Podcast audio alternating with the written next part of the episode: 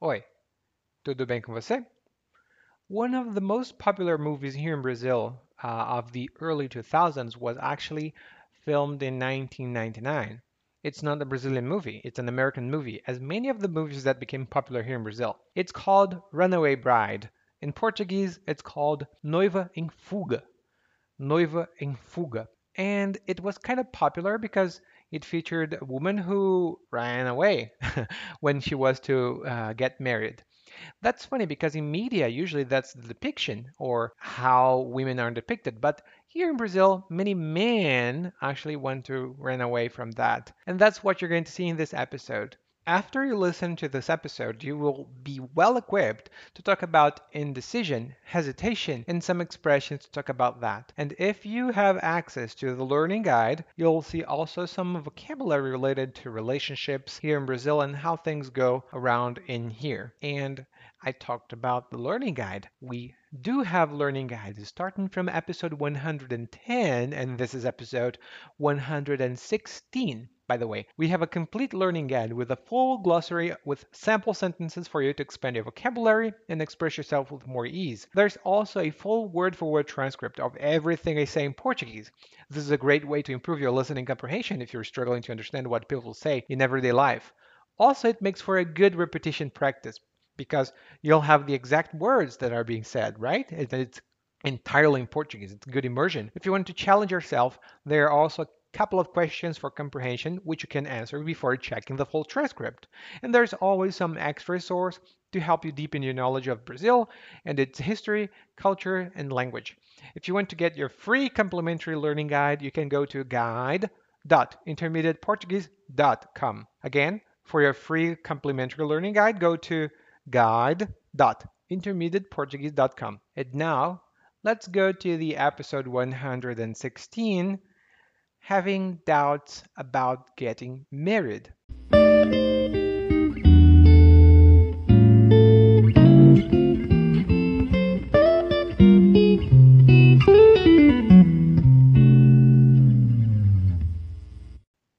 Um dos meus amigos foi finalmente fisgado por uma mulher muito legal. Todo mundo parabenizou os dois pombinhos e tal, mas Agora que eles decidiram juntar as escovas de dente, o José está começando a reconsiderar a ideia. Primeiro, veio o fato de ele não querer marcar a data da cerimônia de casamento. A noiva disse que só para oficializar o noivado já tinha sido uma trabalheira infernal. Ele alega que não quer marcar a data do casamento agora por medo da situação econômica atual. Quando a então namorada, agora noiva, bateu o pé, ele meio que voltou atrás. O José disse que ela fosse com calma. Não precisava dessa pressa toda. Eles iam marcar, sim, a bendita data, mas será que ela não pensava em como a cerimônia de casamento era custosa? Eles iam se endividar muito além do que podiam só para mostrar para todo mundo que se amavam. Ela disse que não tinha essa história. Se ele queria mesmo se casar, ia ter papel passado e cerimônia no altar. E ai dele se inventasse de largá-la no altar, como fez uma tia dela. Era melhor ele colocar na cabeça que a escolha agora era definitiva e se ele quisesse dar para trás logo nessa altura do campeonato, ele pensasse duas vezes antes de tomar uma atitude precipitada. Se ele fizesse esse absurdo com ela, ela não ia mais querer vê-lo nem pintado de ouro. Não sei, mas acho que com esse ultimato, ou ele toma jeito ou vai ter um problemão.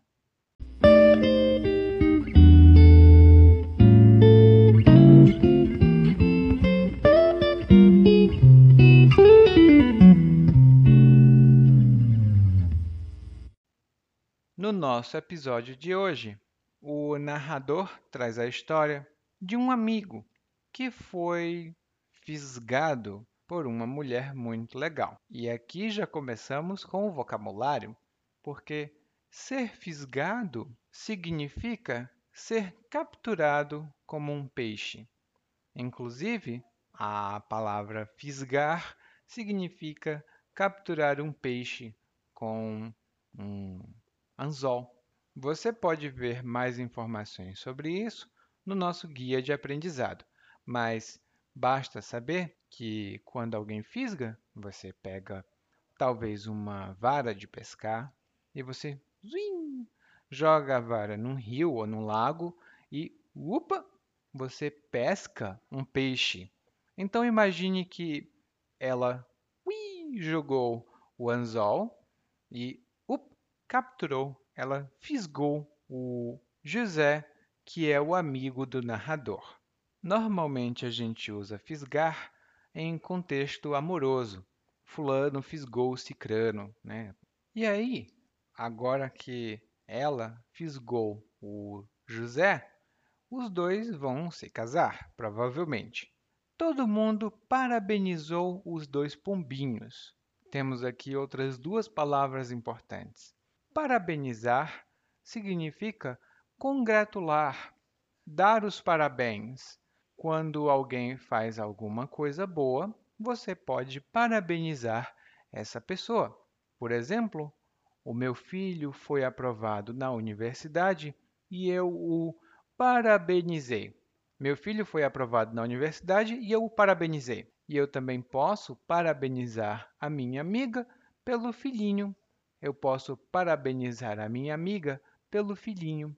Ela teve um filho e eu digo: oh, parabéns, congratulações. Só uma observação, que em português a palavra congratulação não é muito comum.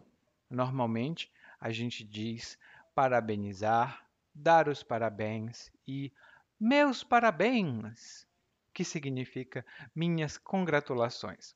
Por exemplo, meus parabéns pela excelente escolha. Você está estudando português. Isso é muito importante. A outra palavra que nós temos aqui é pombinhos. Normalmente a, a gente utiliza isso na frase os dois pombinhos. E o pombo é um pássaro que normalmente fica nas praças, nas ruas. Às vezes você joga uma, um pouco de pipoca ou um pouco de milho para os pombos e os pombos comem. Muitas pessoas aqui no Brasil acham que os pombos são como ratos, mas com asas. Então, a gente chama é, esse animal de pombo, essa ave. Hum? Também dizemos pomba, mas nesse caso, pombo é um pouco diferente. É, e aqui, quando nós dizemos os dois pombinhos, nós falamos sobre um casal. São duas pessoas que têm uma relação amorosa. Eles são namorados ou são noivos e normalmente eles exibem é, esse amor, eles exibem essa relação que eles têm para todo mundo ver. Lógico que não é nada desrespeitoso. Eles talvez deem beijinhos, talvez eles falem: Meu amor, meu bebê. Então os dois pombinhos vão ficar conversando assim. E aí o narrador disse que depois que eles decidiram juntar as escovas de dente, o José está tendo outras ideias sobre um possível casamento. Juntar as escovas de dente é uma expressão informal e significa ir morar junto. Normalmente você junta as escovas de dente com alguém com quem você tem um relacionamento. Não é muito comum você poder é, juntar as escovas de dente com um amigo. Não dá. Então, imagine o seguinte: a escova de dente você usa para escovar os dentes, para limpar os dentes, né? lavar a boca. Então, se a sua, a sua escova de dente, aliás, está no mesmo lugar da escova de dente de outra pessoa, você provavelmente mora com essa pessoa e tem muita intimidade. Daí, o narrador continua dizendo que o João não queria marcar a data da cerimônia de casamento. E aqui no Brasil, nós temos palavras diferentes do que ocorre em outros idiomas, né? Nós falamos português. A cerimônia de casamento é a festa imediatamente antes ou é a festa que vai ter como resultado o casamento. Hum? É nessa cerimônia, os noivos normalmente chamam muitos convidados. Aqui no Brasil tem uma festa depois da cerimônia de casamento. E é na cerimônia de casamento que o noivo e a noiva vão dizer sim um para o outro. Ah, e se você falar espanhol, fique sabendo que noivo e noiva são palavras diferentes de namorado e namorada, tá bom? A noiva do João disse que só para oficializar o noivado já tinha sido uma trabalheira infernal. Bom, vemos aqui que o João não queria muito é, se comprometer, ele não queria firmar um compromisso. Por quê? Porque ele não queria oficializar o noivado. E oficializar, como você provavelmente percebeu, significa tornar oficial. Por exemplo, os dois atores resolveram oficializar seu relacionamento. Significa que essas duas pessoas resolveram dizer para todo mundo que eles estavam num relacionamento. E oficializar não precisa ser utilizado apenas em situações de relacionamento amoroso. Não, não, não. Você pode dizer, por exemplo, antes eu era apenas um substituto, mas eles me oficializaram e agora eu sou um professor. Antes eu era substituto, mas agora eles me oficializaram e eu sou professor. Hum? Quando a noiva diz que tinha sido uma trabalheira, ela quer dizer que foi uma situação que exigiu muito esforço, muito, muito esforço mesmo. E normalmente dizemos ser uma trabalheira ou dar uma trabalheira. Ser uma trabalheira é mais comum. Por exemplo, eu tenho uma casa muito velha e para reformar a casa, uh, vai ser uma trabalheira. Eu tenho uma casa muito velha e para reformar a casa, uh, vai ser uma trabalheira. Significa que vai exigir muito esforço, vai ser muito trabalhoso. Trabalhoso é um sinônimo geral. A gente pode dizer que algo é uma trabalheira, e aí você vai falar como substantivo, algo é uma trabalheira, ou algo é trabalhoso. Tá bom? Você acha que estudar português é uma trabalheira? Me responda depois. bom, daí o narrador continua contando o que ele sabe sobre o relacionamento do João e da noiva dele. A noiva dele, que aqui não tem nome, é uma pena. O narrador diz então que quando João não quis marcar a data do casamento, a noiva pum, bateu o pé. E quando você bate o pé por alguma coisa, significa que você exige com veemência que alguma coisa seja feita, ou você não aceita os termos de alguma coisa. Por exemplo, eu trabalho numa empresa e minhas responsabilidades já são muitas. O meu chefe quis incluir outra responsabilidade. Ah, eu não aceitei. Eu bati o pé e disse para ele que eu já tinha trabalho demais. Eu bati o pé e disse para ele que eu já tinha trabalho demais. Você também pode bater o pé quando você insiste no seu jeito. Você insiste que algo seja feito da maneira que você quer. Por exemplo, a minha mãe organizou a festa, mas não tinha todos os ingredientes para o bolo. Ela bateu o pé e disse que a gente precisava comprar os ingredientes porque ela não faria um bolo diferente. Ela bateu o pé e disse que nós comprássemos o novo ingrediente. Hum? Se você quiser ver essas frases de exemplo, todas elas estão no guia de aprendizado. Você pode dar uma olhada um pouco mais na descrição desse episódio. E agora, continuando, a noiva hum, bateu o pé e o João, opa, voltou atrás. Significa que ele voltou a ter uma opinião anterior ou ele recuou. Ele disse: Não, não, não, eu vou voltar um pouco e não vou ter essa opinião mais. Quando você volta atrás, normalmente você muda de ideia e adota a ideia que você tinha anteriormente. Você recua. Por exemplo, eu ia viajar para a China e até já tinha o dinheiro, mas voltei atrás quando vi que a pandemia tinha começado. Eu voltei atrás na minha decisão. Eu disse: não, não vou viajar agora. E eu ia viajar mesmo, gente. Eu ia viajar para a China, mas aí veio a pandemia e não dá para viajar. Que chato, né? Então, continuando, o João disse: Epa, calma, não precisa dessa pressa.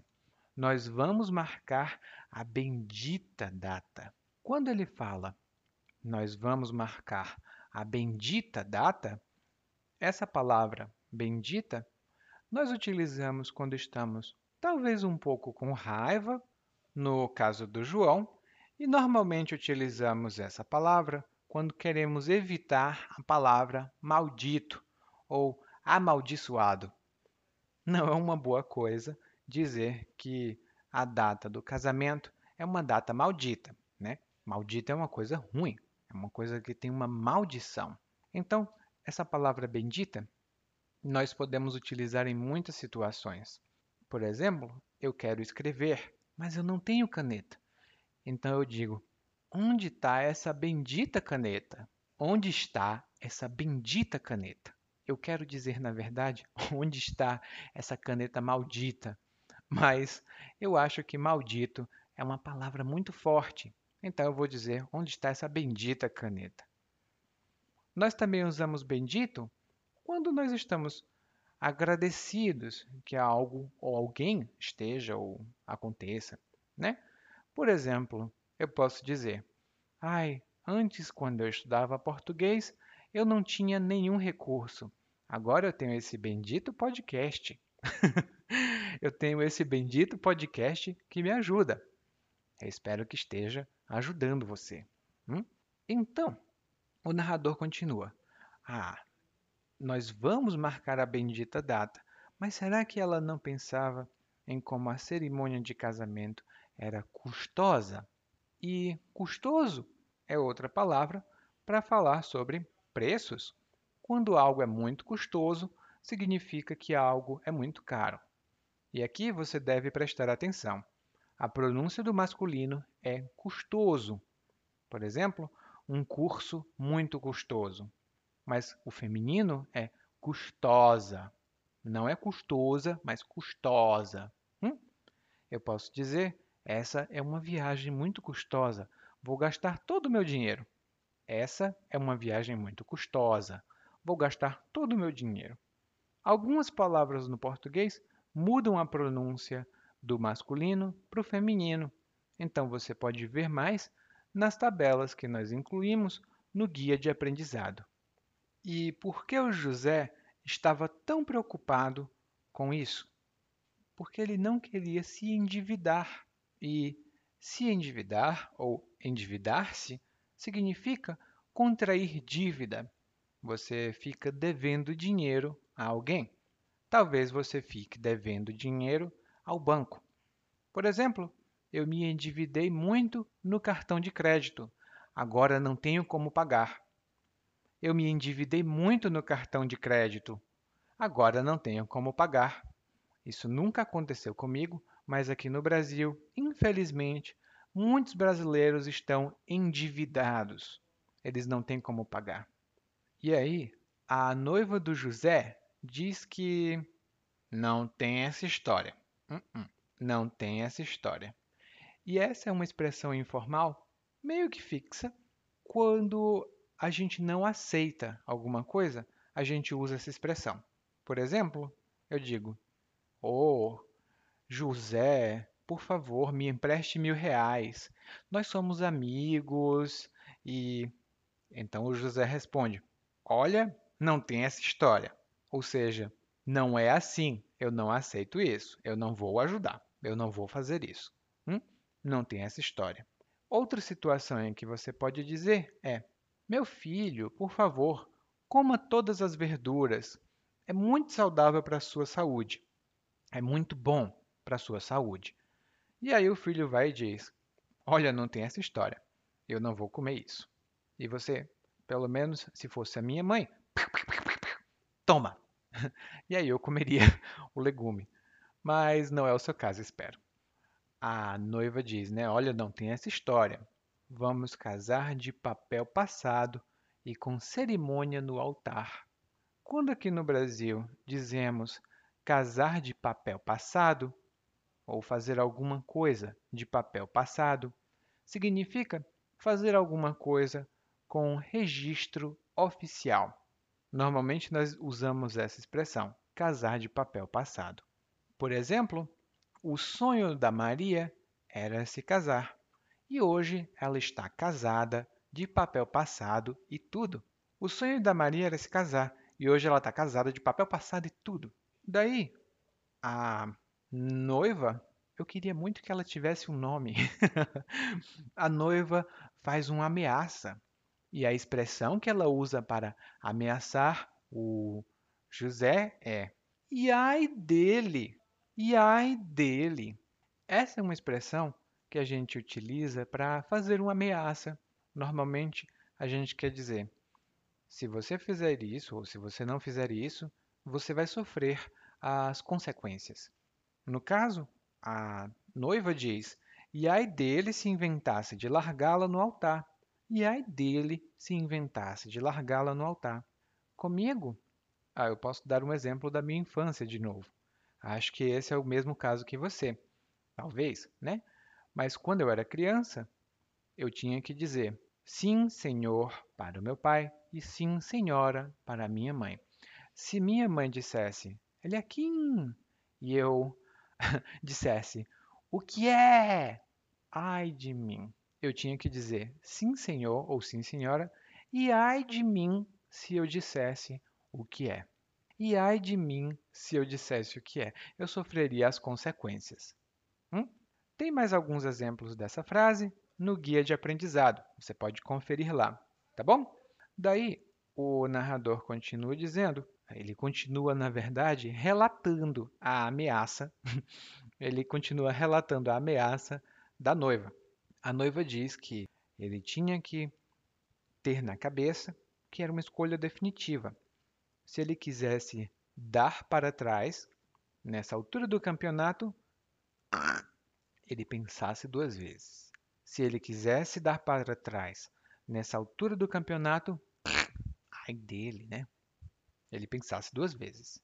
E dar para trás significa adotar uma posição contrária ou recuar, um pouco como voltar atrás. Mas é um pouco diferente, porque quando você volta atrás, não significa que você tem uma opinião contrária. Por exemplo, eu ia viajar, mas eu voltei atrás na decisão. Não vou mais viajar, porque eu quero viajar, mas é impossível viajar. E dar para trás significa você adotar uma posição contrária à posição que você tinha, né? Por exemplo, você pode dizer: "Eu vou me casar", mas então você dá para trás. Você diz: "Ah, não vou me casar, não quero me casar, não posso me casar. Eu não desejo me casar". Significa que você deu para trás. E quando a gente diz nessa altura do campeonato, tipo, ah, você vai dar para trás nessa altura do campeonato, significa que já passou muito tempo, já é muito tarde para que algo seja feito. E aqui a gente pode dar um exemplo do, da situação do Brasil. O governo federal não queria comprar vacinas. Então, significa que a pandemia aqui no Brasil durou, vai durar, na verdade, muito tempo, no momento que eu estou gravando esse episódio. Aí, depois de um ano e meio, o governo decide comprar vacina. Nessa altura do campeonato, oh, já é tarde demais, né? Devia ter feito isso muito antes. E no final, a noiva reitera, ela diz de novo a ameaça dela. Se ele desse para trás Nessa altura do campeonato, ela não queria vê-lo nem pintado de ouro. E quando você não quer ver alguém nem pintado de ouro, significa que você realmente não quer ver mais essa pessoa. Você não gosta nem um pouco dessa pessoa. E supostamente é porque quando nós temos o ouro, o ouro é uma coisa boa. Dizem, né? Porque tem muito valor. Então, se você não quer ver uma pessoa nem pintada de ouro, muito provavelmente não importa o valor, você não quer mais ver essa pessoa. E aí, no final, o narrador faz a suposição dele.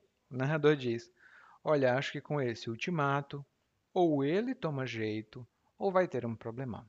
Que tomar jeito significa adotar um comportamento adequado numa situação. Por exemplo, meu primo bebe muito. Ele sempre bebe todos os dias e não quer trabalhar. Agora ele completou 40 anos. Se ele não tomar jeito, se ele não adotar um comportamento adequado, ele não vai conseguir pagar as contas.